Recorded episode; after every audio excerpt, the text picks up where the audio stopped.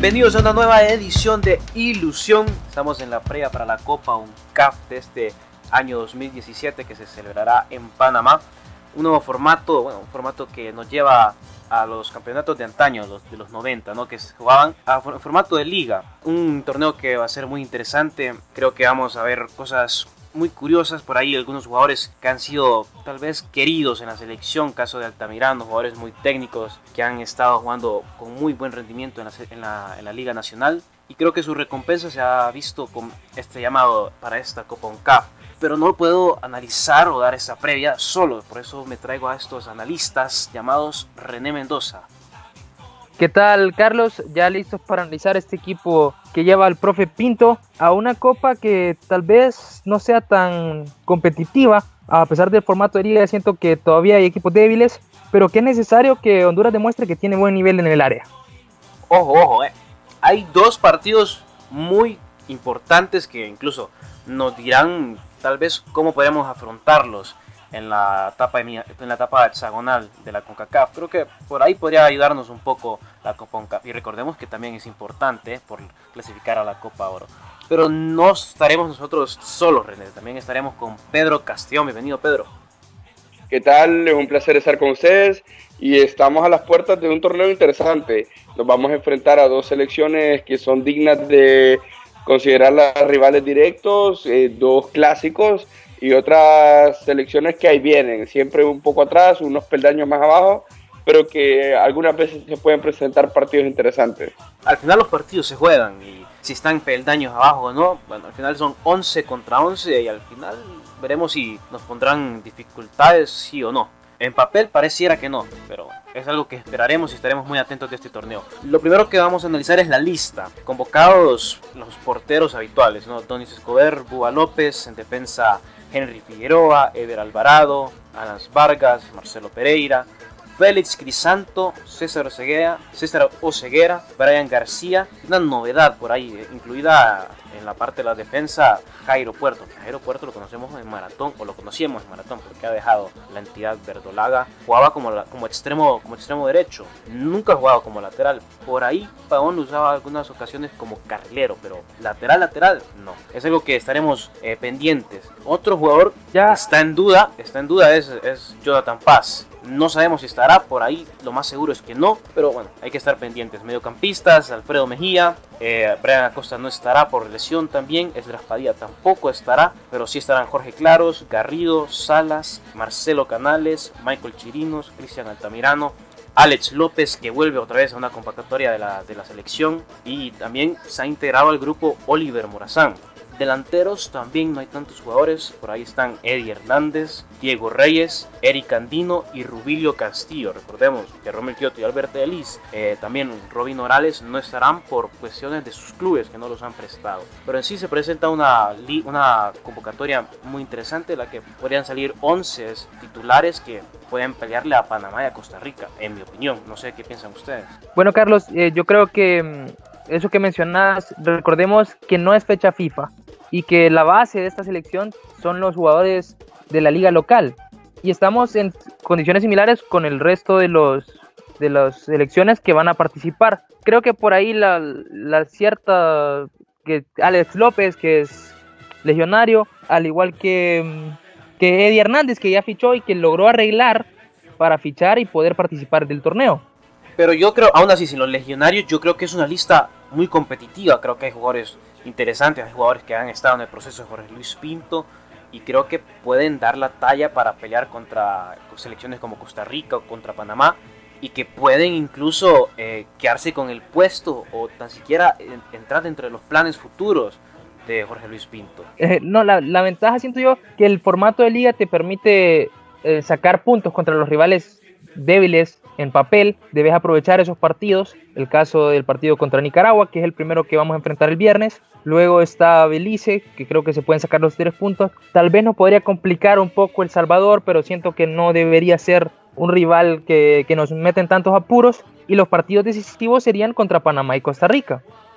Sí, claro. Y lo que yo quiero resaltar es que está bien, Honduras está obligado a ganar, porque para mí es la segunda potencia en este torneo, Pero lo importante, yo, yo prefiero ir al Mundial antes de ganar este torneo, antes de ganar un CAF. Yo prefiero que se vean eh, jugadores como Alex López, que es un jugador muy interesante que nos podría servir a futuro para la eliminatoria. Entonces Pinto lo que debe de hacer es agarrar la base eh, de una, una, buena base de, de, jugadores de esa selección, de esa convocatoria, y ver si estos le podrían servir, cuál es su, su rendimiento en los partidos, sobre todo contra Panamá y Costa Rica, y qué, eh, qué conclusiones podría sacar, a ver si los puede tomar en cuenta para los partidos de marzo, que son los partidos que verdaderamente importan, que sí, que si hay un título, perfecto, pero no nos desconcentremos de lo que debe importar a, nuestra selección. A pesar de, que debemos concentrarnos en la hexagonal, que es lo, principal, clasificar al mundial, este torneo no debe requerir tanto esfuerzo o tanta preocupación para estar cómodo, para clasificar cómodamente a la Copa Oro. Recordemos que incluso los cinco equipos están prácticamente clasificados. No, es que, es que la verdad, bueno, ese va a ser uno de nuestros temas principales a lo largo del programa, ¿no? ¿Cuál es el objetivo de la selección o cuál debería ser el objetivo de la selección? Pero ese más adelante, así que tranquilo, vamos a ir calentando. Pero lo que todo era el tema de los convocados, ¿no? Y surge la pregunta, ¿faltó alguien? Debe haber, debió haber sido llamado alguien más de la Liga Nacional, alguien que tenía ese rendimiento óptimo para poder vestir la camiseta de la H. Creo que el chino Disco es el jugador que hace falta, un jugador que tuvo un rendimiento muy bueno, eh, un rendimiento sobresaliente en la final, eh, en la final del, torneo pasado. Y creo que es, un jugador que sus características siempre benefician a un, equipo de fútbol.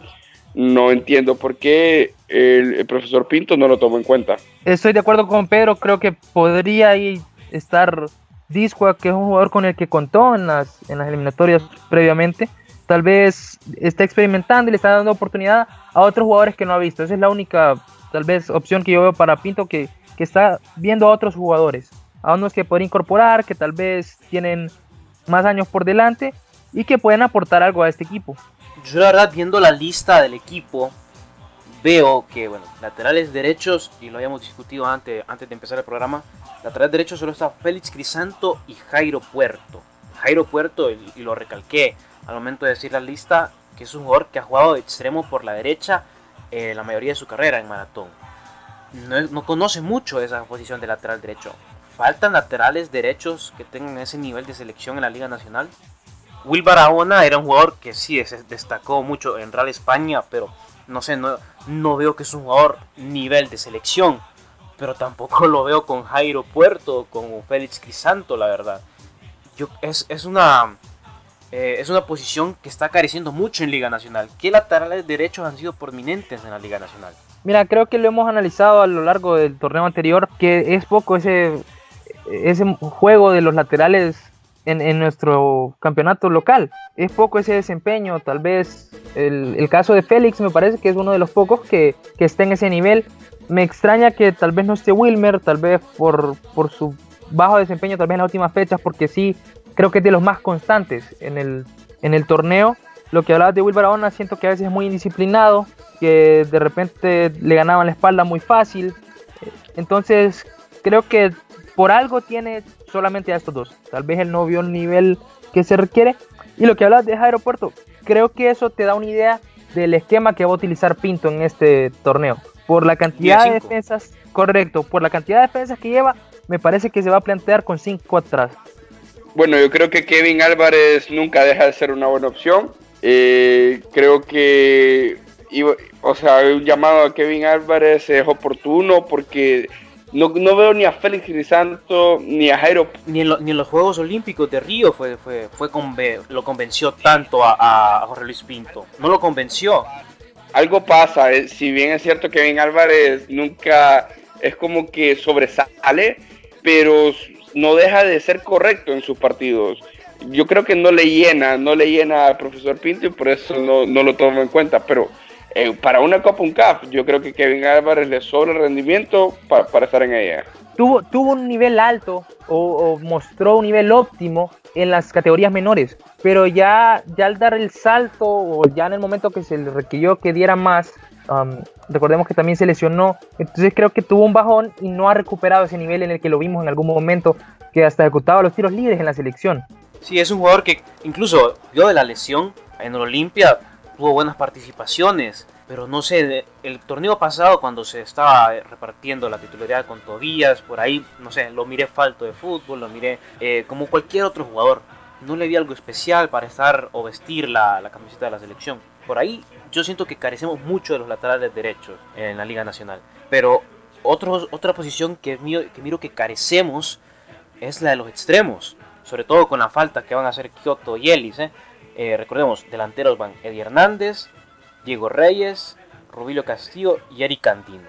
Por ahí puede jugar de extremo, puede jugar Diego Reyes, por ahí puede jugar Eric Cantino, incluso el de Motagua lo hizo algunas ocasiones. ¿eh? Eh, y por ahí, ¿quién más? Altamirano y Chirinos. Pero otros jugadores, otros jugadores que podemos decir, es, es extremo, extremo, danzarín del área que se mete y que puede desbordar y puede causar alguna jugada de gol, no sé. Son otros jugadores que están ausentes también en la Liga Nacional. Bueno, sí creo que, hemos visto poco ese desempeño de, por parte de, los jugadores. Como decís vos, va a pesar ahorita la ausencia de Kioto y de Ellis. Vamos a ver qué, hace el profesor Jorge Luis Pinto, cómo suple estas ausencias. Estoy de acuerdo que Altamirano, Chirinos y Eric Andino, tal vez Diego Reyes, son los jugadores que podrían um, participar o, o hacer esta, o cumplir esta función dentro del esquema. Sí, para mí Chirinos eh, sin duda debe ser titular. Eh, es un jugador que tiene ese cambio de ritmo bastante interesante. Lo vimos en el, en el partido de Olimpia, que le cambió la cara al equipo. Entonces, para mí tiene el puesto asegurado. Y me gustaría un Diego Reyes como un falso extremo. Un, un extremo que deje la banda para que eh, Félix Crisanto, por ejemplo, por banda derecha, tenga toda, todo el espacio para subir y hacer el 2 contra 1 contra el lateral, creo que sería un movimiento eh, táctico muy interesante.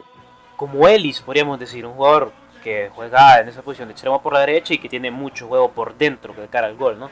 Es correcto. Bueno, tu jugador favorito, Diego Reyes, Pedro. Yo veo que ya se están decantando para decirme qué jugadores titulares y qué jugadores no. Así que le voy preguntando, ¿cuál debe ser el 11 inicial de la selección en esta Copa UNCAP? Claro, imagino que Jorge Luis Pinto habrá visto cosas en el entrenamiento que nosotros no. Así que por ahí puede ser un tipo de pronóstico. Díganme, ¿cuál es, cuál es su once inicial de esta convocatoria a la Copa UNCAP 2017? Bueno, mi once inicial, Donis Escobar en la portería. Por la derecha yo me la juego con Félix Crisanto. Centrales Henry Figueroa junto con Marcelo Pereira. Por la por la izquierda yo la juego con César Oseguera. En, el área de los mediocampistas, eh, Luis Garrido, el jugador, eh, el mejor pivote que tenemos. Por un lado, Oscar Salas y por el otro lado, Alex López. Y de delanteros pondría tres delanteros. Eh, por, por, la izquierda pondría Michael Chirinos, Eddie Hernández en el centro y libre, como lo había dicho anteriormente, a Diego Reyes. Ese sería mi once. Me gusta mucho, me gusta mucho, sobre todo esa función de Diego Reyes, como dijiste ahorita, a lo Ellis, podríamos decir. Eh, no lo había pensado, por eso es bueno no tener, eh, tener eh, más personas con las que analizar. ¿no? Entonces me gusta mucho sobre todo el medio campo, la defensa, un debatible podríamos incluir, recordemos que hay tres opciones en la lateral izquierda. de portero te decantas por Donis. Bueno, yo diría que le deberíamos, deberíamos dar minutos a Guga López. Pero bueno, ya se los digo el mío en unos cuantos segundos porque me gustaría escuchar el de René primero. Bueno, veo que Pedro se fue por un 4-3-3 bien marcado. Yo creo que Pinto va a seguir jugando con 5 atrás. Entonces, um, jugaría, bueno, en la portería comparto Donis a la meta. Por derecha, Félix Crisanto. Por izquierda, Brian García. Serían mis carrileros. Y los, los tres centrales serían Vargas, Figueroa y Pereira sin Bancas, sin bancas en esa zona entonces, porque Jonathan Paz es el que tenemos en duda, lo más probable es que no esté. No tendrías otro central entonces.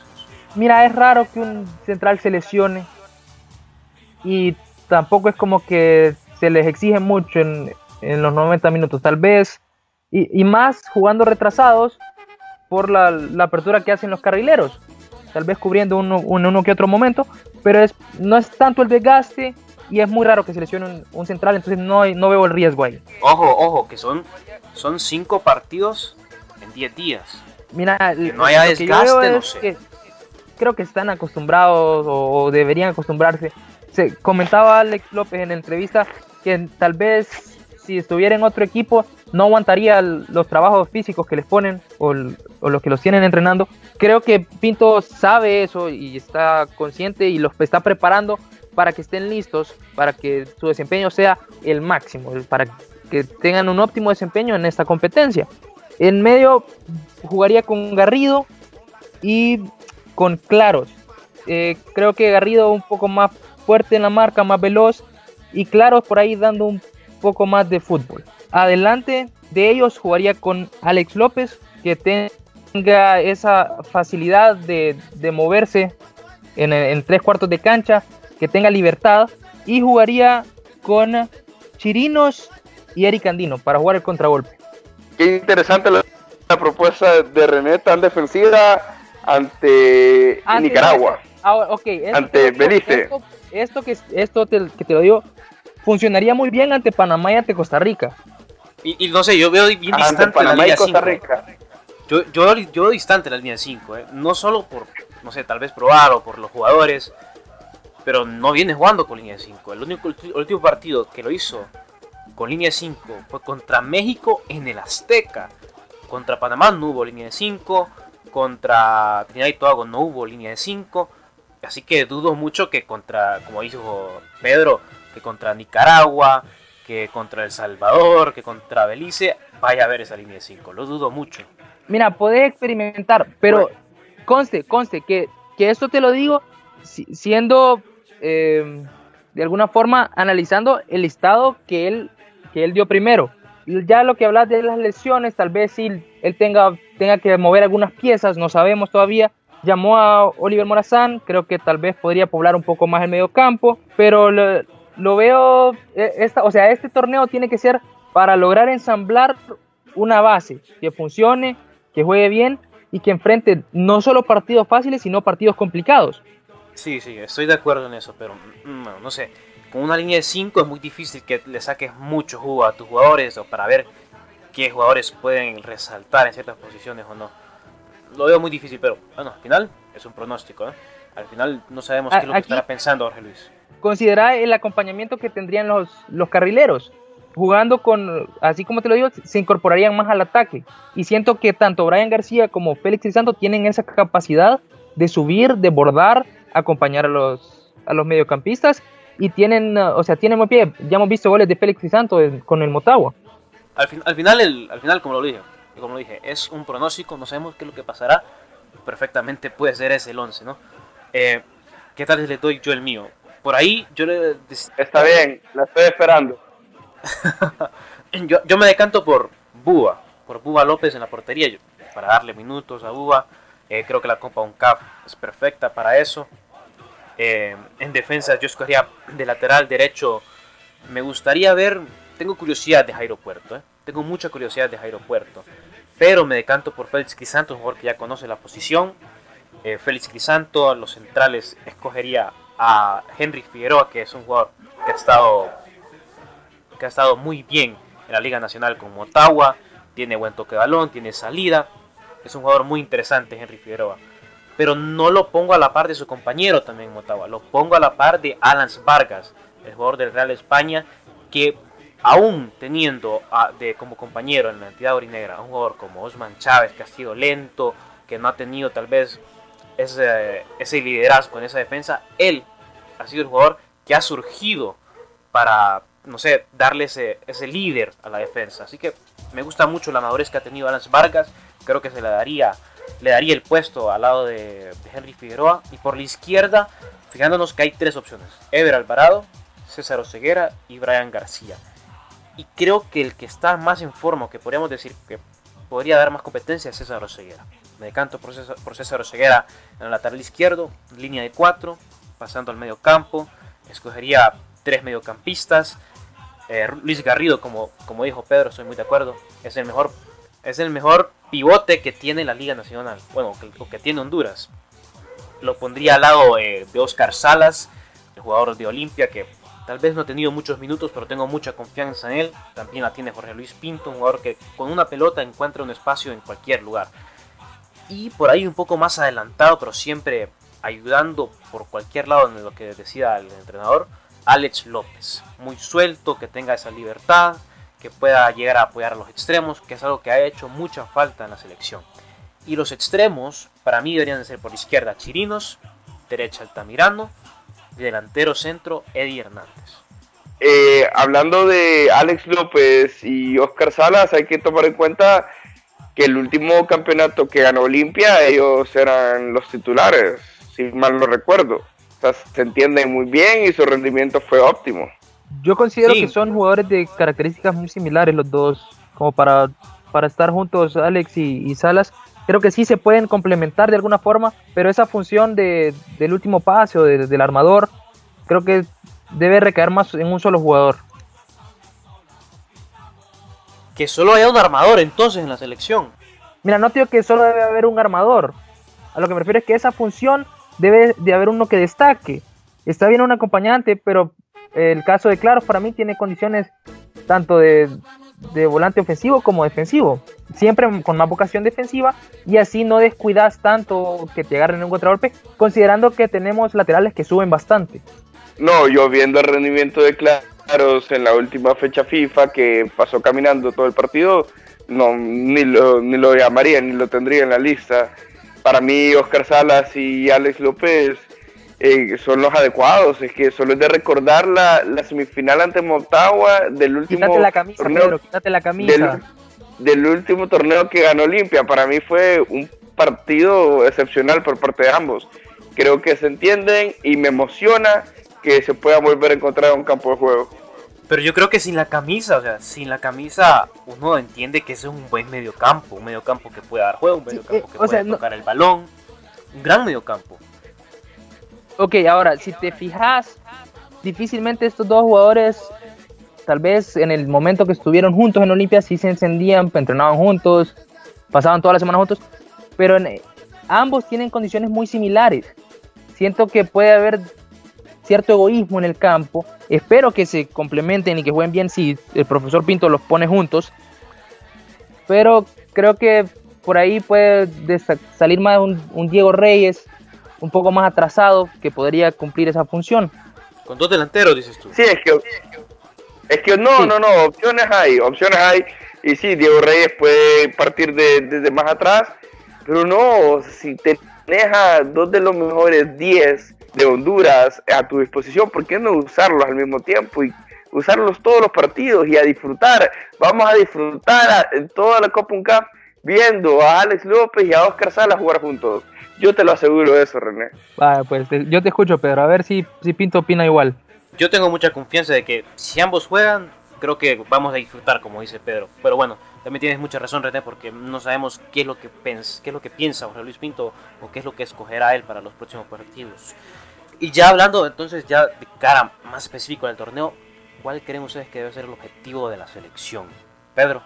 Para mí, quedar campeones y jugar bien. ¿En ese orden? No, no, no.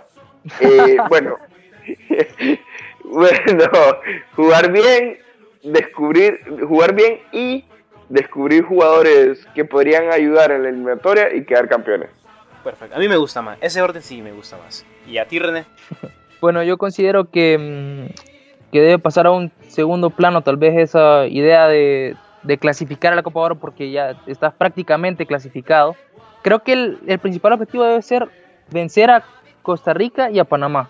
Ese debe ser el principal objetivo, meter miedo, demostrar que tenemos nivel y que de alguna forma eh, demostrar y dar la cara de por qué hemos ido a los últimos mundiales por sobre estos equipos. Entonces, creo que, que ese debe ser el principal objetivo, vencer a los rivales más fuertes. Sí, yo creo que también estoy, eh, creo que también estoy de acuerdo contigo, porque recordemos, jugamos contra Nicaragua, lo jugamos contra Panamá, perdón, contra El Salvador y luego enfrentamos el partido de tour contra Panamá, contra Costa Rica y al final contra Belice. creo que Honduras tiene el objetivo de ganar esos dos partidos. Pero para ganar esos dos partidos viene algo detrás que es un proceso, jugar bien, encontrar jugadores que te puedan llevar un sistema. Y para eso creo que servirán bastante los partidos contra Nicaragua y contra El Salvador, esos dos primeros partidos. Van a servir para descubrir mucho, para descubrir qué jugador, qué jugador me está ayudando y cuál no. Para afrontar esos dos partidos contra Panamá, contra Costa Rica, que en fin son los definitorios para decir si eres campeón o, o no. Claro, no, no puedes olvidarte de esos otros equipos porque sí te pueden complicar en la tabla. Recordemos que el formato es todos contra todos, un partido contra cada uno de los rivales y pues son, son cinco partidos que en los que se debe jugar bien los cinco. Lo que, lo que decías también de que se deben, deben servir esos partidos para, para estructurar bien, para, para ir montando una idea. Y creo que es importante que Honduras encuentre una identidad de juego, que, que, encuentre una forma de juego marcada.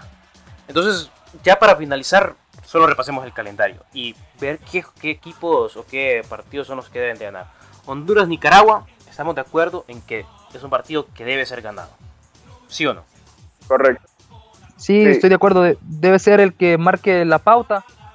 Debería ser por un resultado cómodo y darle confianza al equipo contra El Salvador el 15 de enero, domingo. Resultado, hay que ganarlo, ¿no? Claro, hay que ganarlo. Hay que jugar bien. Este torneo es como tirar cinco penales. Tenés que ir asegurando cada uno. Me gusta el, el, el orden que dice Pedro, porque él mismo se. como que se equivoca. Porque primero dice, hay que ganarlo. No, pero primero hay que jugar bien. No, está bien, está bien. O sea, yo digo que hay que ganarlo porque para mí es lo más importante contra El Salvador, ganarlo.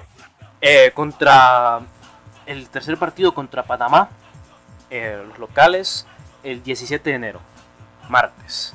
Hay que ganarlo, puede, tiene Honduras para ganarlo, recordemos que vienen de ganarnos en nuestro territorio. Sería bonito dejarles un recado, ¿no? Va a estar difícil y no puedo comparar un hexagonal a una simple Copa Cup va a ser bien difícil. Yo creo que está complicado ese partido, podría ser un empate. Y si gana uno de los dos, va a ser un marcador cerrado. Porque recordemos que Panamá recientemente ya nos tiene medidos. Y por ahí siento que va a haber un poco más de variantes en el, en el equipo de Pinto, buscando eh, conseguir los tres puntos. Sí, creo que por ahí podríamos ver algunos cambios de Jorge Luis Pinto, es cierto. Y también no tiene no, no, pierde la razón Pedro en eso de que no, se, no son comparables hexagonal con Copa UNCAF porque eh, el, la convocatoria que hizo Panamá para la hexagonal llegó muchos pero muchos jugadores eh, en el extranjero y para esa Copa UNCAF recordemos no, no, estoy, no estoy atento de la, de la, lista pero no creo que hayan llamado la misma cantidad ¿eh? por ahí pueden haber algunos cambios con respecto al juego de Panamá con nosotros bueno habrá que ver el cuarto partido el viernes 20 de enero contra Costa Rica. El partido es una victoria, ¿sí o no? Empate. Para mí va a ser un empate. Mira, yo creo que el objetivo siempre debe ser ganar, pero va a ser un partido complicado para la selección. Recordemos que el máximo ganador de esta copa es Costa Rica porque tiene una buena base local y porque sus jugadores muestran un buen desempeño en estos torneos, pero considero que podemos se puede ganar ese partido. E igual que el de Panamá, creo que va a ser un partido cerrado en el que se debe buscar la victoria. Se debe buscar la victoria y debemos apuntar a ganar. No podemos pensar en, en asegurar puntos. Fíjate que Rendín no se quema, no le gusta quemarse. No, no, no dijo concreto. Siempre es así, siempre es así. Ah, vamos. Mira, yo creo siempre es que así. esos partidos contra, contra Panamá y Costa Rica son los que definen al campeón. Así es. Sí, estamos de acuerdo. Y, no, y uh, creo que así como no me voy a quemar yo en este momento, tampoco te querés quemar vos dentro del torneo. Como, como selección, como entrenador, no, no vas, eh, considerando que el formato es de liga, sacarle puntos a tus rivales directos es positivo. Sí, sí, por eso lo, lo, repetido, lo he repetido bastante, ¿no? Va a ser un torneo muy interesante. El último partido contra Belice. Ese, en ese sí te quemas, René. No, en ese Honduras ya tiene que, que haber mostrado un crecimiento a lo largo del torneo, debe llegar con confianza y a pesar de tener un desliz contra Panamá y contra Costa Rica, creo que en ese partido eh, se va a buscar el triunfo independientemente y debería ser un triunfo cómodo. Pedro. Bueno, sí, yo pienso que, que contra Belice se debe ganar cómodamente y se, y se debe cerrar una participación digna. Sí, muy de acuerdo. Yo estoy, tengo mucha confianza, sobre todo con los jugadores que han estado. Creo que hay muchos jugadores de gran nivel. Eh, para mí, yo no sé, yo me la rifo un poco. Me la rifo y creo que Honduras marcha, marcha con cinco victorias al hilo. Invictos en todo el torneo. Yo cuento con dos victorias, dos empates y una derrota. La derrota contra Costa Rica. Contra Panamá. Contra Panamá. Y el empate contra Costa Rica. El empate contra Costa Rica, correcto. Yo no creo que perdamos. Yo creo que lo menos un empate. Contra una Contra dos Panamá. potencias, ¿no? Sí. Bueno, Sí, Panamá o Costa Rica. Pero el, el- no, el resto creo que, que deberíamos ganar cómodamente en los otros seis partidos. Y, y pues, como te digo, esos partidos entre Costa Rica y Panamá van a definir el campeón. Y en caso de que tal vez alguna de esas dos selecciones tenga algún, alguna complicación contra otra de las selecciones, con, tal vez Nicaragua o El Salvador, porque Belice la verdad no creo que pueda hacer mucho. Sí, estoy de acuerdo, estoy de acuerdo. Y creo que Pedro también. Eh, bueno, entonces con esto llegamos al final de esta nueva edición de Ilusión previa de la Copa UNCAF 2017 que se va a organizar en Panamá. Ya este viernes empieza, empieza y debutamos contra Nicaragua. Así que estaremos, estaremos atentos viendo los partidos que podamos de esta Copa, analizándolo en los, eh, en los artículos. También por ahí habrá un té de banquillo correspondiente al análisis de lo que hemos visto de esta Copa UNCAF por ahí algunas cuantas sorpresas. Nos despedimos, René. Siempre un gusto compartir y analizar es- estos partidos que, que tanta emoción nos traen. Siempre son discusiones interesantes con Carlos y con Pedro. Un gusto siempre compartir con ustedes. También, también, y creo que para Pedro también lo es, ¿verdad, Pedro? Es correcto, es un placer haber estado con ustedes y vamos a ver, eh, vamos a ver cómo le va a nuestra selección. Así es, gracias por estar con nosotros. Nos esperamos entonces el jueves 19 de enero para otro, otro episodio de Ilusión para analizar los últimos dos partidos, ¿no? Y también para, eh, para ver qué es lo que ha pasado contra Nicaragua, contra El Salvador, contra Panamá. Así que gracias por estar con nosotros. Los esperamos a la próxima. Esto fue Ilusión. Y recuerde siempre estar atento a lo que importa. El balón.